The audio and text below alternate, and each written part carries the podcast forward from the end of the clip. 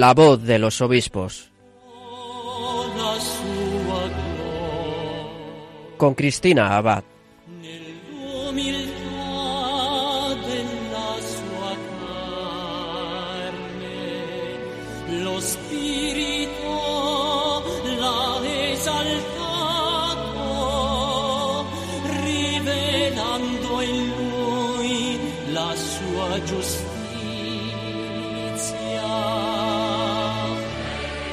Muy buenas noches, querida familia de Radio María. Un cariñoso saludo de quien les habla, Cristina Abad.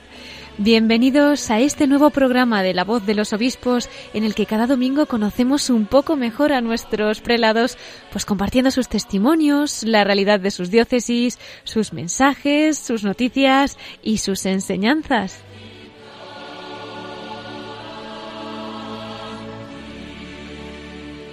Hoy, queridos oyentes, les anuncio que vamos a tener un programa muy especial, dado que el viernes celebrábamos la solemnidad del Sagrado Corazón de Jesús y ayer la fiesta del Inmaculado Corazón de María, pues el programa de hoy va a estar dedicado a profundizar sobre estas dos devociones, unas devociones tan necesarias para estos tiempos que vivimos, ¿verdad? Que son un verdadero regalo del cielo y lo vamos a hacer como siempre de la mano de nuestros obispos. En la primera parte del programa vamos a escuchar una meditación del obispo auxiliar de Valladolid, de Monseñor Luis Argüello, sobre el corazón de Jesús y la Eucaristía, una meditación que impartió en este último novenario que ha tenido lugar en la Basílica de la Gran Promesa de Valladolid para preparar la fiesta del corazón de Jesús. Nuestros últimos minutos del programa estarán dedicados a la Virgen.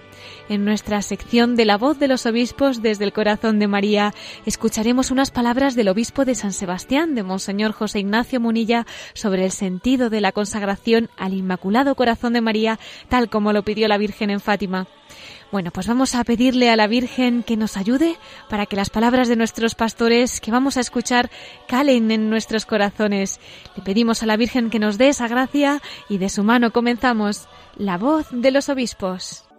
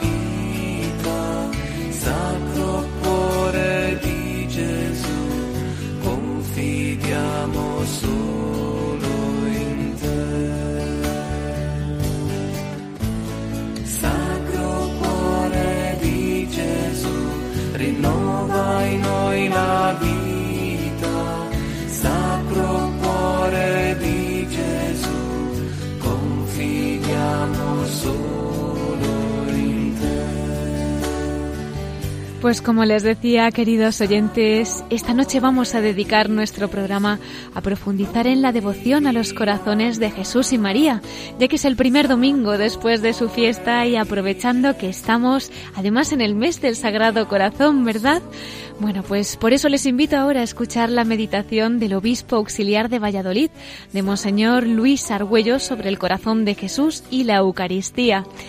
Esta reflexión tuvo lugar en el marco del novenario en honor al Sagrado Corazón de Jesús que han celebrado en la Basílica de la Gran Promesa para preparar pues esa solemnidad del Sagrado Corazón que celebrábamos el viernes.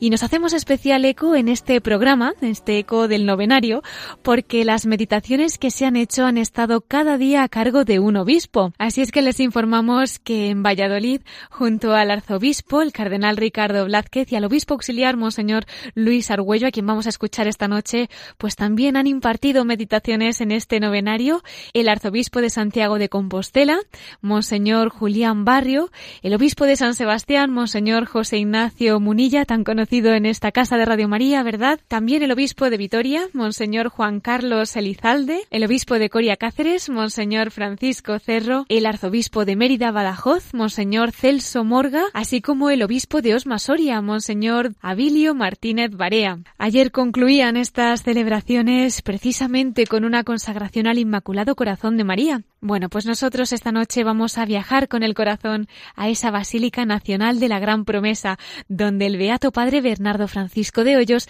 recibió la promesa del Sagrado Corazón de Jesús que le decía reinaré en España y con más veneración que en otras partes. Los que hemos tenido la gracia de estar allí, se puede ver esta frase en la cúpula de la Basílica, ¿verdad? Que es una esperanza para, para España, para todos nosotros. Bueno, pues con esa confianza en que Cristo reinará en España, nosotros vamos también a pedirle a la Virgen que reine en nuestros corazones. Y para eso vamos a dejar que, nos introduzca en este corazón que se manifiesta en la Santa Eucaristía el obispo auxiliar de Valladolid, Monseñor Luis Argüello. El encuentro con Jesús en las Escrituras nos lleva a la, a la Eucaristía, donde esa misma palabra alcanza su máxima eficacia, porque es presencia real de que es la, del que es la palabra viva. Allí el único absoluto recibe la mayor adoración que puede darle esta tierra, porque es el mismo Cristo quien se ofrece. Y cuando lo recibimos en la comunión, renovamos nuestra alianza con Él y le permitimos que realice más y más su obra transformadora. Escribe el Papa Francisco en el número 157 de la carta Gaudete et Exultate, en la que promueve e invita a la santidad. Y aquí nos presenta además la Eucaristía como entrar en la acción de Jesucristo, en su perfecta caridad que nos transforma y nos hace santos.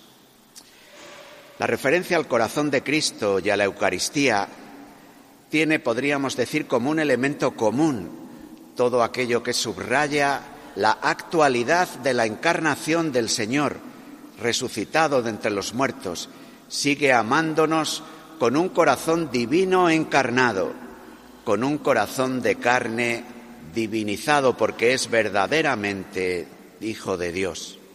La Eucaristía nos habla también de esta presencia real de Jesús, de esta presencia que podemos ver con nuestros propios ojos y adorar, pero no solo eso, sino también comulgar en un asombroso realismo de comunión con el Dios viviente. Este realismo del corazón de Cristo, del amor manifestado en el corazón de Cristo y de la presencia del Dios viviente entre nosotros, hemos de subrayarle con especial fuerza en este tiempo, marcadamente no realista, marcadamente podríamos decir iluminista, o con palabras del propio Papa Francisco en esta carta y en otros textos suyos, porque hemos de reconocer que es una constante de su magisterio en este tiempo marcado por el gnosticismo y el pelagianismo. Es decir, gnosticismo, una mente sin Dios y sin carne, dice el propio Francisco, pelagianismo, una voluntad sin humildad, en definitiva, una separación de la humano divinidad de Cristo y de la condición de nuestro propio ser carnal, corporal, abierto a la trascendencia y tocado por la gracia de Dios. La idea tan extendida en esta época de que los seres humanos son personas no corporales, que habitan cuerpos no personales, nunca termina de desaparecer. Aunque las corrientes predominantes del judaísmo y del cristianismo han rechazado siempre los gnosticismos, parece que éste ha vuelto con una sed de venganza, lo que se describe como un dualismo entre el cuerpo y el yo, y sus seguidores son legión. Bastaría con resaltar todo lo que la llamada ideología de género, el constructivismo de las personas, tiene que ver. De alguna manera podríamos decir que este desprecio del cuerpo y lo que significa es una expresión singularmente diabólica, satánica, porque seguramente si algo caracteriza a Luzbel, si algo caracteriza al tentador y príncipe de la mentira, es que desprecia al hombre carnal y le parece insoportable que alguien con un cuerpo pueda ser llamado a participar de la divinidad, pueda ser considerado, creado a imagen y semejanza de Dios y que alguien encarnado pueda ser el verbo de Dios. Por eso este rechazo sorprendente que se produce hoy al significado del cuerpo, a la expresión del amor en la carne que nos manifiesta el propio Hijo de Dios, o en su contrapunto el querer realizar el reino de Dios en sistemas ideológicos, en propuestas voluntaristas, en expresiones de liberalismo social, solo desde las propias fuerzas, en una voluntad soberbia que no reclama humildemente la contribución de la gracia única que puede verdaderamente abrir la presencia del reino de Dios en nuestra tierra. Un Dios sin Cristo, un Cristo sin iglesia, una iglesia sin pueblo, un verbo sin carne, una palabra sin cuerpo, sin voz. Es a lo largo de los siglos una permanente tentación de los creyentes. Es hoy, en palabras del Papa Francisco, una singular tentación que la cultura dominante nos está proponiendo. Por eso, qué oportuno hablar del corazón de Jesús, qué oportuno experimentar que el resucitado de entre los muertos sigue amándonos con un corazón de carne, sigue entregando su vida por nosotros con un amor tierno y fiel, misericordioso y lleno de verdad que perdona y que nos levanta, porque al justificarnos quiere hacer justicia también a la realidad de nuestras heridas y de nuestros pecados. Decía el Santo Concilio Vaticano II en ese número tan citado 22 de la Constitución sobre la Iglesia en el mundo Gaudium et Spes, Jesucristo trabajó con manos de hombre, pensó con inteligencia de hombre, obró con voluntad de hombre, amó con corazón de hombre. Las manos que trabajan, la inteligencia que piensa, la voluntad que obra, el corazón que ama, son lugares concretos de la revelación encarnada de Dios y de la realización plena del ser humano. En este sentido, el ejercicio de la vida nueva en Cristo, de la caridad, Corpus Christi, Día de la Caridad, para ser real, encarnada y seguir el camino de Jesús, ha de pasar por las manos que trabajan, la inteligencia que piensa, la voluntad que libremente obra, el corazón que siente y ama. Amó con corazón de hombre y amó hasta el extremo, cuerpo entregado, sangre derramada, referencia eucarística ineludible para aquellos de nosotros que acabamos de asistir a la celebración de la Eucaristía Santa. Amó con corazón de hombre, en un amor que está compuesto de deseo, de reciprocidad y de entrega. El corazón de Jesús tiene una pasión, un único deseo, la llegada del reino de Dios. Maranatha, venga tu reino reinaré, la promesa que nos sostiene y que nos mantiene en medio de las tribulaciones llenos de esperanza. A este deseo, a la llegada del reino de Dios, consagra su entera persona. El amor es pasión y deseo, no es solo sentimiento, sino dedicación entera de la vida a una realidad que es más grande que la propia persona. Algunos de vosotros acabáis de realizar acabamos de realizar la consagración al corazón de Cristo. Y sabemos que esa consagración, consagración a Cristo y a su misión, es consagrarnos a una realidad que es más grande que nosotros, que nos desborda, que nos hace sentirnos pequeños, pero que al mismo tiempo, en la llamada a la humildad que supone, nos abre a la acogida de la gracia de Dios, que como en María hace posible lo que parece imposible. En este sentido, el Padre nuestro que acabamos de recitar revela el centro del deseo y de la pasión de Jesús.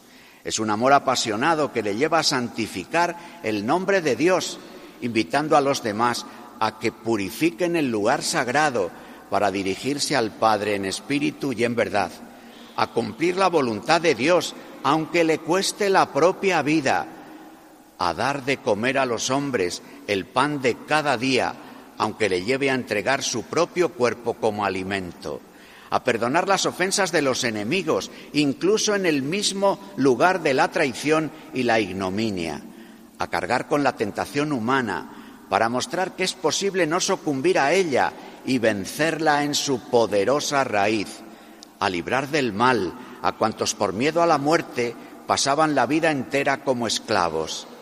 El amor de Jesús crea fraternidad y amistad. Además de tener deseo, lleva en sí reciprocidad. No es un solitario Jesús, apasionado y volcado en exclusividad a la misión del reino encomendada por el Padre, que lo llevara al borde de la obsesión inmisericorde. Su amor genera en torno a él una fraternidad y comunidad de discípulos que Juan se atreve a llamar sin más amigos. La razón de esta amistad está en que Jesús comparte con sus discípulos lo más propio y personal, el conocimiento del Padre y el amor común que es el Espíritu Santo. Jesús no quiere a su lado colaboradores externos. Qué importante es esto para nuestra vida eclesial, para nuestra condición de presbíteros, hermanos, para nuestra condición de consagrados, de personas que realizan diversas tareas o ministerios en la Iglesia, de bautizados y confirmados, testigos del Señor en el mundo. Jesús no quiere a su lado colaboradores externos que compartan su proyecto sin compartir lo más íntimo de su vida, que es su relación con el Padre en el Espíritu. Es amor apasionado y de amistad y consumado, en un amor hasta el final, hasta el extremo de entregar su propia vida. No hay amor más grande que dar la vida por los amigos. Este es el amor del corazón de Jesús. Este es el amor que se pone delante de nosotros en la Eucaristía cuerpo entregado, sangre derramada, amar hasta el extremo. Este es el amor que comulgamos, el del Cordero degollado que quita el pecado del mundo. Una pasión, una comunidad, una vida entregada. Esa es la forma concreta como Jesús vivió el amor desde su corazón humano, a través del cual nos entregó el amor divino de su corazón sagrado, la forma como nos pide a nosotros que amemos desde nuestro propio corazón, con deseo verdadero, Maranatha, creando amistad fraterna, Padre nuestro, y entregando nuestra propia vida. Amén. Que se haga tu voluntad. Así, amigos, contemplando al corazón de Cristo, que está en esta basílica santuario situado en el retablo, abrazándonos, bajamos los ojos y tantos días vemos a Jesús en la Eucaristía y sabemos que está en el sagrario y aclamamos como acabamos de hacerlo en la celebración eucarística. Este es el sacramento de nuestra fe. Así hemos aclamado en el corazón de la celebración eucarística hemos dicho con fuerza desde lo profundo del corazón como Asamblea Santa, aclamamos tu muerte, proclamamos tu resurrección. Ven, Señor Jesús. La Eucaristía es presencia real, pero podríamos decir, Señor, estás aquí, pero se entremezclan en nosotros voces e imágenes. Acabamos de escuchar y de ver, esto es mi cuerpo, hemos oído, esto es mi cuerpo. Sin embargo, hemos mirado y hemos visto que al partir es el pan quien se parte y al mirarle y al comulgarle parecía pan, sabía a pan. ¿A quién obedecer? ¿A la vista, al gusto o al oído? Este es mi cuerpo.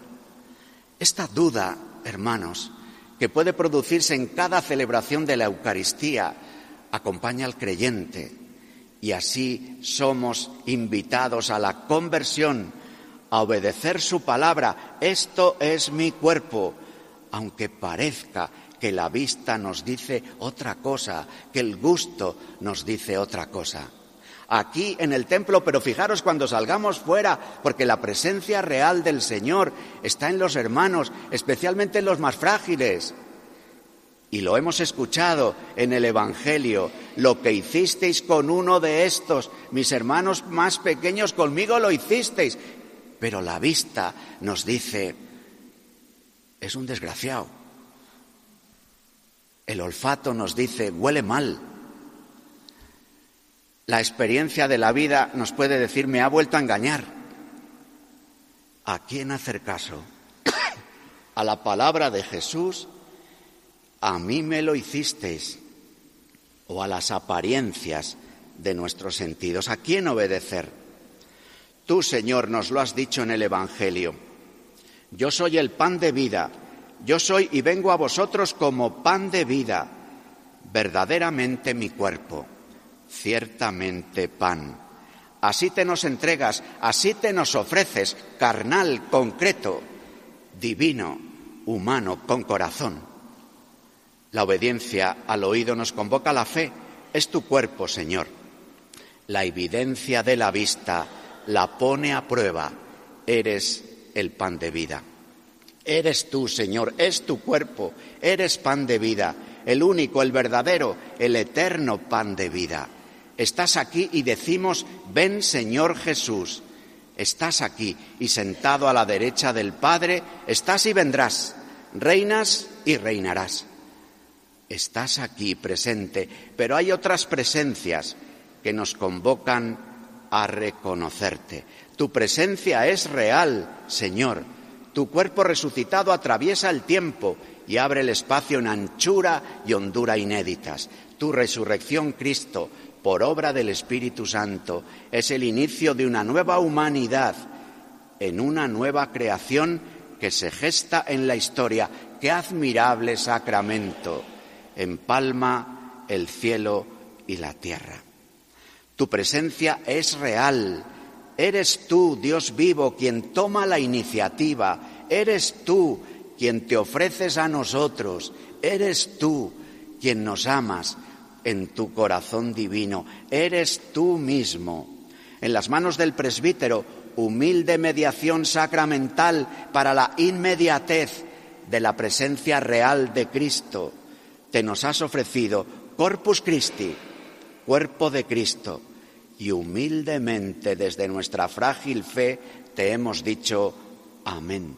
Un amén que expresa nuestra fe, un amén que reconoce tu presencia real, un amén por el que aceptamos que vengas, que te entregues a nosotros y nos transformes desde dentro de nosotros mismos. Eres tú, Señor, quien nos ha convocado a la comunidad. Eres tú quien nos congrega en asamblea, en iglesia. Eres tú quien nos hace dignos de participar en tu entrega y en la que el Padre hace de tu mismo cuerpo como pan de vida para nuestro bien.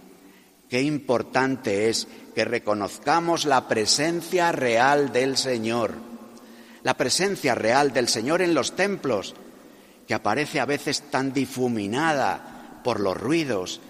En tantos lugares, amigos, hemos perdido el respeto al templo, el respeto al sagrario, el asombro que llama al silencio por la presencia real del Señor.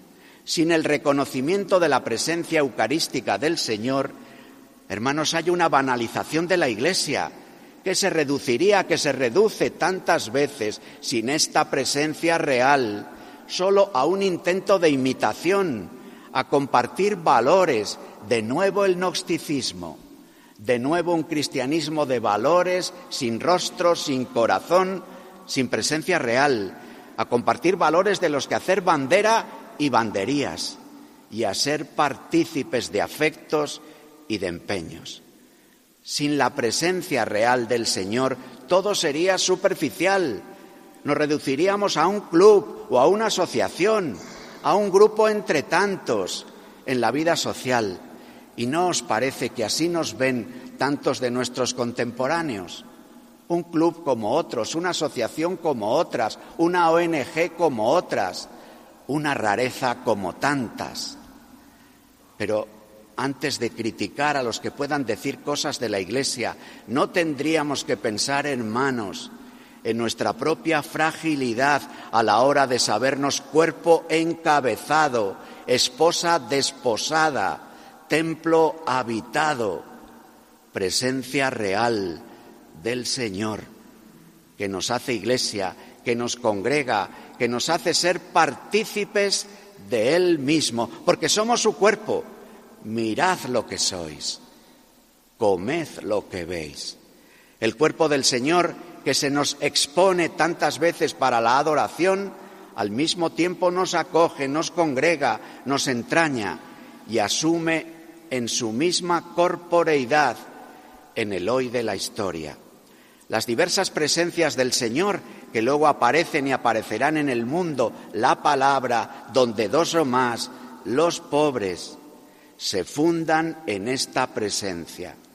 Desde esta presencia real, Señor, te reconocemos en la palabra proclamada, en los pobres en los que juzgas la historia, en los hermanos que están dos o más, en el ministro ordenado, en donde quieres hacerte presente para que podamos escuchar en tu misma voz, yo te perdono, tomad y comed, corpus Christi. Tu presencia contemplada ilumina nuestros ojos para poder descubrirte en tus otras presencias. Presencia real de un corazón real. Presencia real de un Dios que nos ama con un corazón real de deseo, de entrega, de reciprocidad. La Eucaristía es también sacrificio. Vemos al corazón de Cristo porque el costado está traspasado. Vemos al corazón de Cristo y a veces el icono le dibujamos con una corona de espinas. Vemos al corazón de Cristo y vemos que de su corazón ensangrentado se derraman sobre nosotros las gotas de sangre de nuestra salvación. Vemos el costado abierto y recordamos que el resucitado es el crucificado. Tu presencia, le podemos decir al Señor, porque está en el sagrario, es real y aquí. Estás ante nosotros, pero no estás quieto, no estás impasible, sin hacer nada, sino que estás entregado, entregándote, sino que tu corazón late, palpita, se ofrece, se entrega. Eres el sacrificado por nosotros. La Eucaristía, hermanos, bien lo sabemos, es la cruz. En ella se celebra el sacrificio de la cruz de Jesucristo. No se repite, es el único sacrificio del que la Eucaristía nos permite ser contemporáneos. El Señor es el sacrificado por nosotros, resucitado lleva las marcas del crucificado. La presencia de su carne entregada nos hace ahora contemporáneos del acontecimiento salvífico realizado de una vez para siempre. En su vida de Nazaret, en los caminos donde descubrió a tantos hombres despojados y abatidos, como ovejas sin pastor, en el corazón cerrado por el pecado, en los muros y en las cadenas de nuestro mundo. Experimenta, Señor, la llamada y la necesidad de tu muerte, la necesidad de tu entrega y sacrificio por nosotros y por todos los hombres. Hay una unión que se hace presente en cada Eucaristía, en el sacramento entre el camino de Jesús, la cena de aquel día, la cruz del Calvario y la resurrección gloriosa. Verdaderamente, lo que comulgamos, lo que adoramos, lo que se expone a nosotros es Jesucristo en su carne, es Cristo en su corazón. Corazón de Nazaret y de los caminos, corazón de la cruz y de la Eucaristía, corazón entregado y misericordioso. Tu misericordia, Señor, no es ficticia, es real. Tu corazón misericordioso no es un valor, es un acontecimiento histórico, es una presencia real, es una travesía en el tiempo. Eres el Hijo entregado al río polucionado de la historia humana, entregado para el perdón de los pecados. La presencia del Señor en la Eucaristía es la del sacrificado de una vez para siempre, hombre para los demás, sacerdote eterno, corazón misericordioso. Por la resurrección, la cruz, la entrega, el sacrificio son la forma de vida de Jesús para siempre. Por eso el resucitado lleva las marcas de la cruz, por eso vemos su corazón, por eso su costado está traspasado, por eso gotean su cuerpo herido, resucitado, la sangre de la salvación.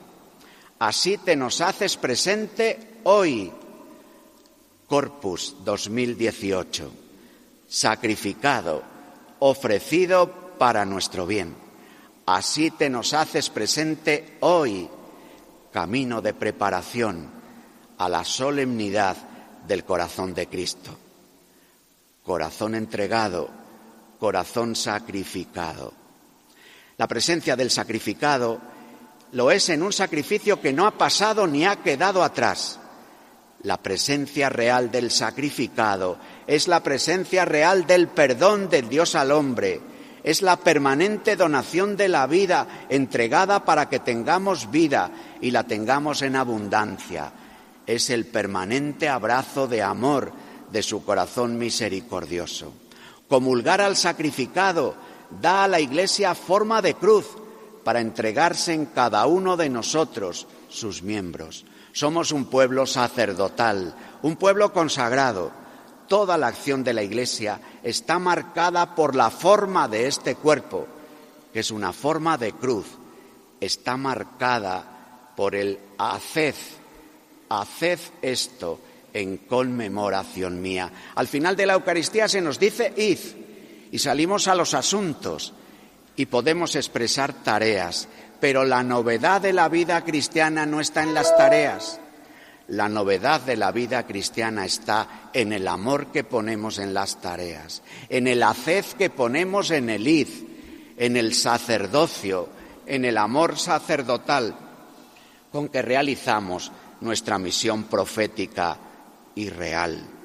El exceso de amor, que es lo característico de un corazón sacerdotal, el exceso de amor, que es el que contemplamos en el corazón herido del Cristo, se instaura en la cruz gloriosa y se hace presente en la Eucaristía. El exceso de amor ha de ser la norma común de los comulgantes.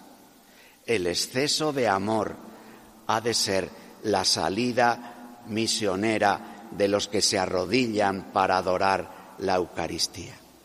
Al comulgar el cuerpo entregado, comulgando al sacrificado para nuestro bien, la santidad del Espíritu es nuestra propuesta de vida. Entregarnos a los demás en exceso de amor es el don que el Señor nos hace al comulgarle como Cordero que quita el pecado del mundo. La Iglesia es santa por su inclusión en el sacrificado.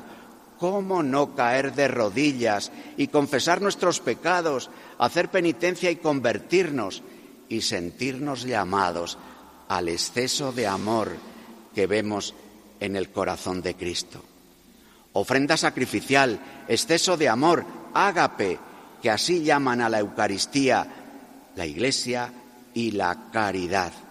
Vivida esta caridad, exceso de amor en cada una de las vocaciones de la Iglesia, en la caridad pastoral de los presbíteros, en la caridad política de los laicos, en la caridad consumada de los hermanos y hermanas que la viven en la especial consagración haciendo visible el destello de un carisma donado por el Espíritu Santo. Este sacrificio, el de la Eucaristía, el de la cruz, inaugura un nuevo sacerdocio existencial y eterno al que nos incorporamos por el bautismo y al comulgar la Eucaristía. Fijaos, hermanos, frente a la divinización del yo, de la autonomía, de la voluntad de poder, del derecho a decidir, ante la crisis del sacrificio y del sentido del deber, porque todo es reivindicación de derechos en la cultura dominante, que desembocan en la negación de ese mismo yo, en el vacío y la soledad, el Señor sacramentado, el corazón de Jesús, nos propone la ofrenda de sí, un camino de obediencia, una senda de redención y de gloria. Podríamos orar, amigos, y decir, Señor Jesús, ante la tentación que experimento de divinizar mi propio yo, ante la tentación que tengo de rechazar la vida como sacrificio, me siento atraído por tu corazón misericordioso. Y atraído por ti, quiero realizar la ofrenda de mí. Atraído por ti, quiero realizar la ofrenda de mí.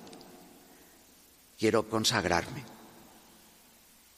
La Eucaristía es también banquete. El Señor nos invita al banquete de bodas del, Cordero. La Eucaristía, que es sacrificio y presencia, es también banquete, ágape, Cordero inmolado que ofrece el pan de vida. Él se ofrece como alimento de la vida nueva, como alimento de la fiesta que no acaba, como alimento de la reconciliación en torno a la mesa eterna. Comulgamos un cuerpo resucitado, abierto y señor de sí, activo y creador en su entrega. En la humanidad y en la tierra nuevas, el Señor nos invita a peregrinar hacia ese banquete, anticipándole en cada Eucaristía. El pan que puede ser comido es el cuerpo entregado y sacrificado para siempre. El pan, alimento de vida nueva, infunde en nosotros la caridad. Así somos, hermanos, compañeros, cumpanis, de ahí viene la palabra compañero, los que comen el mismo pan, compañeros, hermanados por el mismo pan, peregrinos, hacia la tierra donde se cumplen las promesas, gritando por las calles y las plazas, reinará, viendo ante lo que nuestros ojos contemplan tantas veces, como decirle, Maránata, Señor, ven pronto, haciendo del ejercicio de la caridad no un imperativo moral, no una norma externa, no un voluntariado subvencionado, sino la forma de ser de la Iglesia, su seña de identidad el fruto normal del alimento eucarístico, el fruto del comulgante, que es amar y dar la vida, que es compartir el camino con los compañeros, que es llevar la alegría en el corazón y, por tanto, ser heraldos de la alegría, discípulos misioneros que cantan y comparten la alegría del Evangelio. Así, queremos consagrar nuestra vida, porque venimos a la Eucaristía y asistimos a la consagración del pan y el vino y a la consagración de la asamblea, porque venimos a la Eucaristía y observamos al corazón de Cristo, del ungido, consagrándose, entregándose por nosotros, resucitado con las marcas de la cruz, sacrificado para siempre. Por eso, como expresión de la consagración, adoramos, adoramos de rodillas, de rodillas ante el Santísimo Sacramento, para no arrodillarnos ante los ídolos, del imperio dominante, tantas veces totalitario e inhumano, que emerge entre nosotros y que utiliza como acuartada y pretexto valores, valores que tuvieron su origen en el Evangelio, pero que están ahora desvinculados entre sí y de su fuente. La libertad está desvinculada del amor.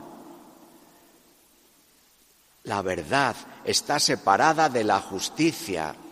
La fraternidad, llamada solidaridad tantas veces, no reconoce el Padre común que nos vincula y que hace que experimentemos como deber de amor un ejercicio solidario que solo puede brotar de la fraternidad de quienes reconocen un Padre común. Sí, de rodillas ante ti, Señor, para no arrodillarnos ante los poderosos de este mundo. De rodillas ante ti para no arrodillarnos ante el dinero o las mentiras o las propuestas que amenazan la vida y la dignidad de, cada persona. De rodillas ante ti, sumo y eterno sacerdote, como sacerdotes que quieren ofrecer tu vida, entregarla en oblación, como víctimas en ofrenda permanente. Recordemos palabras de las plegarias eucarísticas. Te pedimos humildemente que el Espíritu Santo congregue en la unidad a cuantos participamos del cuerpo y sangre de Cristo. Lleva a tu Iglesia a, a su perfección por la caridad. Llenos de tu Espíritu Santo, que formemos en Cristo un solo cuerpo y un solo espíritu, que Él nos transforme en ofrenda permanente. Dirige tu mirada, dice otra plegaria, sobre esta víctima que tú mismo has preparado a tu iglesia y concede a cuantos compartimos este pan y este cáliz, que congregados en un solo cuerpo por el Espíritu Santo, seamos en Cristo víctima viva para alabanza de tu gloria. Corazón de Jesús, Eucaristía, cuerpo entregado, sangre derramada, la fundamentación teologal y cristológica del amor que la Iglesia está llamada a vivir y a servir, a sacar a la calle, es la Trinidad como manantial inagotable, pero es Cristo en su corazón el cauce definitivamente abierto del amor de Dios en favor del mundo. Cristo Jesús, permaneciendo en el amor del Padre, es la fuente de la caridad. Es un amor creador y redentor que puesto en práctica por el Hijo y llevado hasta el extremo, hasta el último latido de su corazón, es derramado en nuestros corazones por el Espíritu Santo. Así el amor del corazón de Jesús no es un amor razonable a los ojos del mundo, pues es vivir para Dios y para los hombres, olvidándose de sí mismo. Es amor recibido y ofrecido. Puede ser mandado, amaos, porque antes se nos ha dado, nos ha amado hasta el extremo. La novedad del mandato del amor caracteriza a la comunidad de los discípulos. Termino, amigos. La Iglesia, la Iglesia que celebra la Eucaristía, la Iglesia como pueblo de la Eucaristía y pueblo del domingo, siguiendo las huellas del Hijo, ha de hacer visible que su misión arranca del amor manifestado en el corazón humano de quien es verdaderamente Dios, en el corazón divino de quien ha tomado nuestra carne. Todas nuestras acciones y gestos han de estar informados por este amor. Sed, pues, imitadores de Dios, escribe Pablo en la carta a los Efesios, como hijos queridos, y caminad en el amor, lo mismo que Cristo nos amó y se entregó por nosotros, como oblación y hostia de suave olor ante Dios. Ven lumen cordium.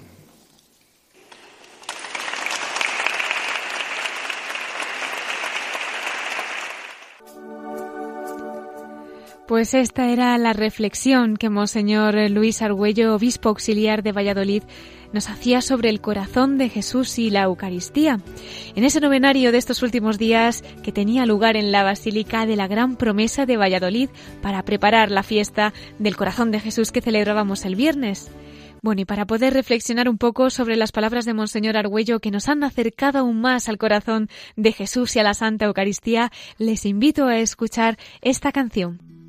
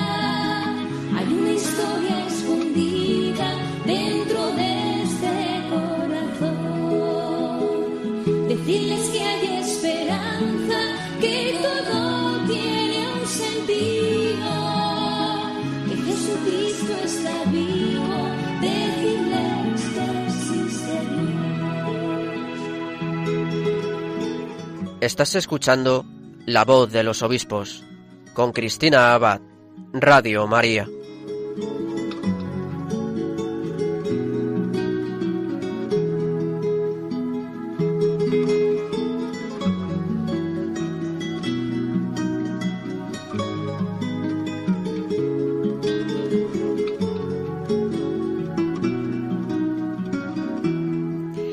Del corazón de Jesús nos vamos al corazón de la Virgen. Ayer precisamente celebrábamos la fiesta del Inmaculado Corazón de María. Nos consta que muchas personas escogieron el día de ayer para consagrarse a la Virgen, o bueno, para renovar su consagración, a que sí. Y es que la Virgen nos ha pedido especialmente que nos consagremos a ella, que nos consagremos a su corazón inmaculado. ¿Y por qué nos pide esto la Virgen? ¿Cuál es el sentido de esta consagración? Bueno, pues desde este programa hemos escogido de una homilía del obispo de San Sebastián, Monseñor José Ignacio Munilla, que daba en el mes de mayo del año pasado, pues un fragmento de, de aquella homilía en la que consagraba su diócesis al Inmaculado Corazón de María. Bueno, vamos a escucharlo dando paso a la voz de los obispos desde el corazón de María, con el obispo de San Sebastián, Monseñor José Ignacio Munilla.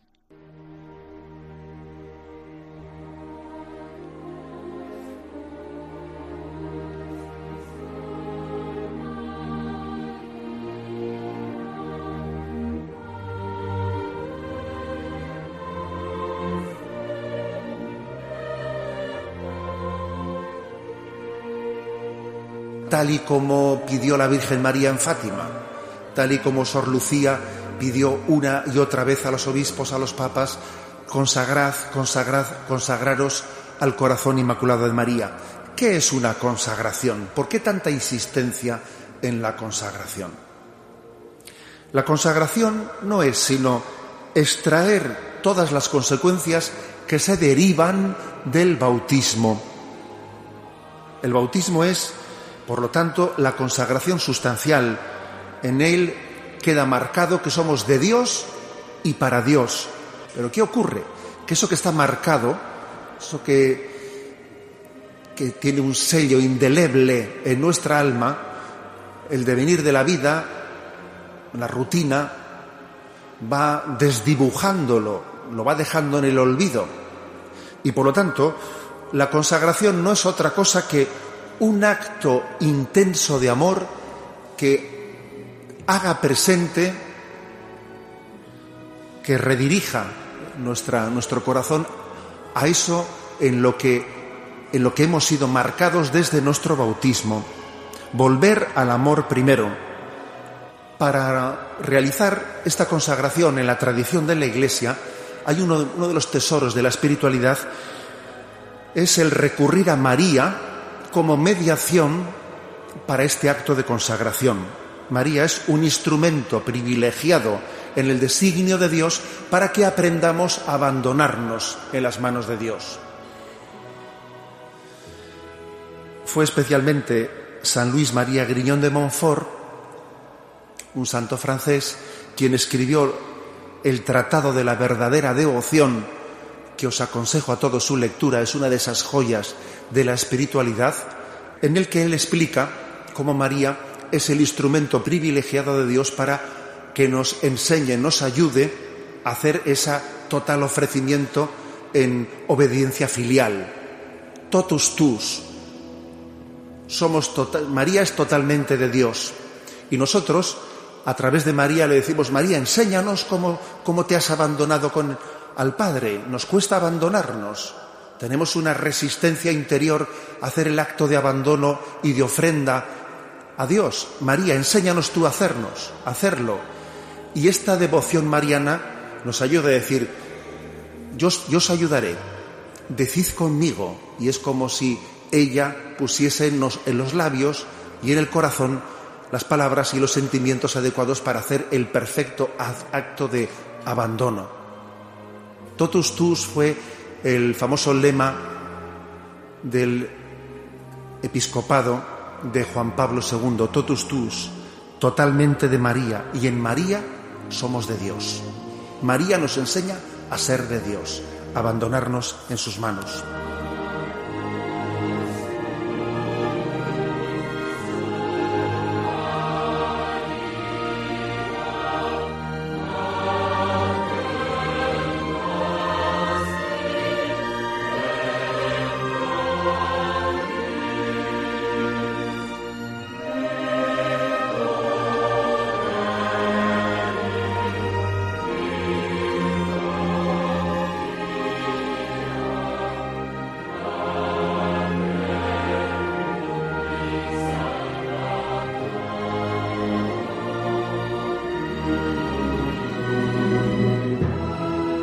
Así explicaba Monseñor José Ignacio Munilla, obispo de San Sebastián, el sentido de consagrarse a la Virgen. Lo hacía antes de realizar la consagración de su diócesis al Inmaculado Corazón de María el año pasado, precisamente en el centenario de las apariciones de la Virgen María en Fátima, donde ella misma prometió que su Inmaculado Corazón triunfará. Y queridos oyentes, veo que tenemos ya que despedirnos, nos quedamos sin tiempo. Les recuerdo, como siempre, nuestro correo electrónico por si nos quieren escribir pueden hacerlo a la voz de los obispos radiomaria.es. Si alguno de ustedes se ha incorporado más tarde y desea escuchar el mensaje que nuestros obispos nos han ofrecido en esta noche, y que hemos dedicado el programa a los corazones de Jesús y María, ya sabe que lo puede encontrar en nuestro podcast a través de la página web www.radiomaria.es. Agradecemos al obispo auxiliar de Valladolid, Monseñor Luis Argüello, que nos haya acercado a la devoción del Sagrado Corazón de Jesús a través de la Eucaristía. Y gracias también al obispo de San Sebastián, a Monseñor José Ignacio Munilla, por introducirnos un poco más en el corazón de la Virgen y en la consagración a Nuestra Señora.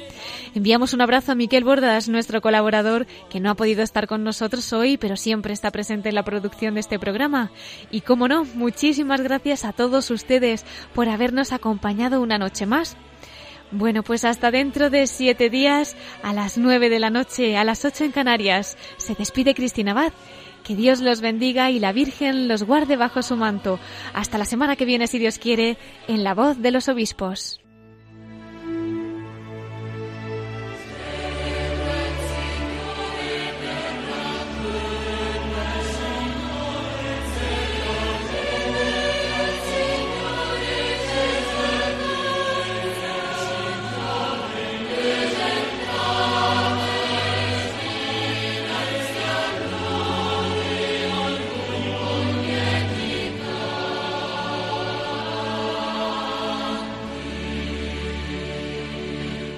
Han escuchado la voz de los obispos. Con Cristina Abad.